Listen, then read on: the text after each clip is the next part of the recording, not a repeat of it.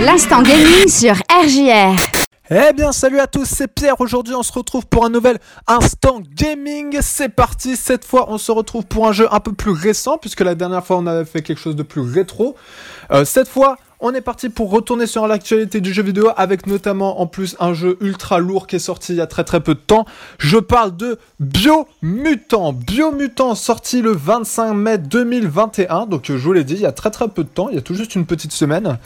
Euh, et euh, qui a été fait euh, sur Steam et sur l'Epic Game Store. Ce sont principalement les deux supports sur lesquels les deux applications sur lesquelles vous pouvez retrouver ce jeu. Et évidemment, vous pouvez seulement y jouer sur PC. Ce c'est une une exclusivité PC. Vous ne pourrez pas le trouver sur console. Voilà. Donc voilà, sur Steam et sur Epic Game Store, il s'agit d'un RPG développé par THQ Nordic. On en avait parlé la dernière fois en plus, parce qu'ils avaient commercialisé Conker's Bad Fur Day. Et bah cette fois, on en reparle parce qu'ils ont développé ce Biomutant. Alors ce jeu qui a été annoncé lors de la Gamescom 2017 est attendu par tous les fans de, RPG depuis, euh, depuis qu'il a été annoncé pour, pour parcourir ces contrées verdoyantes. Ah, il a été reporté à de nombreuses reprises et c'est seulement pendant ce printemps 2021 que le jeu sort enfin. On va voir si, si il a été, euh, si heureusement qu'il a été reporté, si le fait que ce jeu a été reporté est une bonne chose ou pas. On va voir ça. On commence tout de suite avec le gameplay. Pour ce qui est du gameplay, nous avons un gameplay qui comporte deux phases différentes, celle de l'exploration à la recherche des, objectifs et permettant des découvertes très intéressantes, euh, mais aussi les combats qui mêlent le corps à corps avec le Wung Fu, c'est pas une blague, hein, c'est le Wung Fu, c'est pas le Kung Fu, non, c'est le Wung Fu, c'est voilà. Ah, donc qui est un art martial ancestral, euh, c'est expliqué dans la narration du jeu, on y reviendra, euh, et le shoot avec des armes à distance, même si l'essentiel du gameplay des combats se base surtout sur l'esquive. C'est vraiment, euh, vraiment la base du, du, combat, enfin du gameplay de combat dans ce jeu. Quoi qu'il en soit, toutes ces phases de gameplay imposent de nombreuses heures de jeu avant de le maîtriser, mais je vous rassure tout de suite, le jeu reste accessible à tous, le gameplay est complètement maîtrisé à 100%.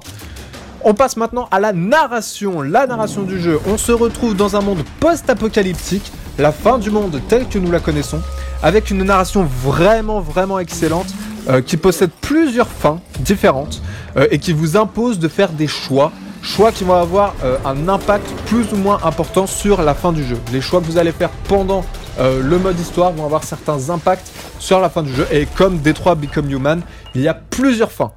Plusieurs fins différentes. C'est ça qui est assez fou quand même.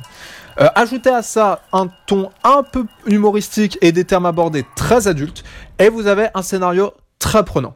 On regrettera seulement les noms de certains personnages qui manquent malheureusement de crédibilité, ainsi que les quêtes qui sont assez répétitives. Voilà, c'est ce qu'on regrettera surtout dans la narration du jeu. On passe maintenant au son. Bon, pour ce qui est des, sons, il n'y a pas grand chose à dire. Les musiques comme les bruitages n'ont rien de transcendant et sont convaincants, mais sans plus. Voilà, c'est ce que l'on regrettera compte tenu de ce que la concurrence nous propose en ce moment en matière de RPG c'est dommage. Rien de vraiment extraordinaire, juste euh, la base, c'est très bien, mais c'est juste la base. Voilà. Pour ce qui est des graphismes, alors les graphismes verdoyants des environnements est très tape à l'œil et flatte la rétine, même si on restera principalement dans des décors sombres et vides qui collent parfaitement à l'univers du jeu, clairement. Petite, euh, petit point sur la durée de vie maintenant. Alors pour ce qui est de la durée de vie, comptez entre 15 et 20 heures pour finir le jeu en ligne droite, euh, qui est une durée très convenable, hein, surtout pour un RPG. Sans oublier également le mode Nouvelle Partie Plus, qui ajoute encore une bonne dizaine d'heures euh, de durée de vie. Donc clairement, si vous voulez passer du temps sur Biomutant, eh ben vous allez en passer du temps.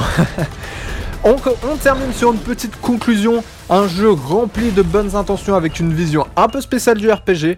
Biomutant reste un très bon jeu, très plaisant à prendre en main dans un univers post-apocalyptique, avec une personnalisation d'avatar très poussée, un scénario certes manichéen mais très prenant et des combats qui manquent un peu de punch mais franchement impressionnant. Une très bonne expérience de jeu à tester, clairement. C'est tout pour l'instant gaming, c'est tout pour moi. Je vous remercie de ces quelques minutes d'attention. Je vous laisse avec la suite. N'hésitez pas à retrouver toutes mes précédentes chroniques sur rgrradio.fr. Et en attendant, eh ben écoutez, moi euh, je vous laisse, je vous dis bye bye et à la prochaine. Et pour ma part, eh ben vous le savez, c'est un game over. Allez, ciao tout le monde.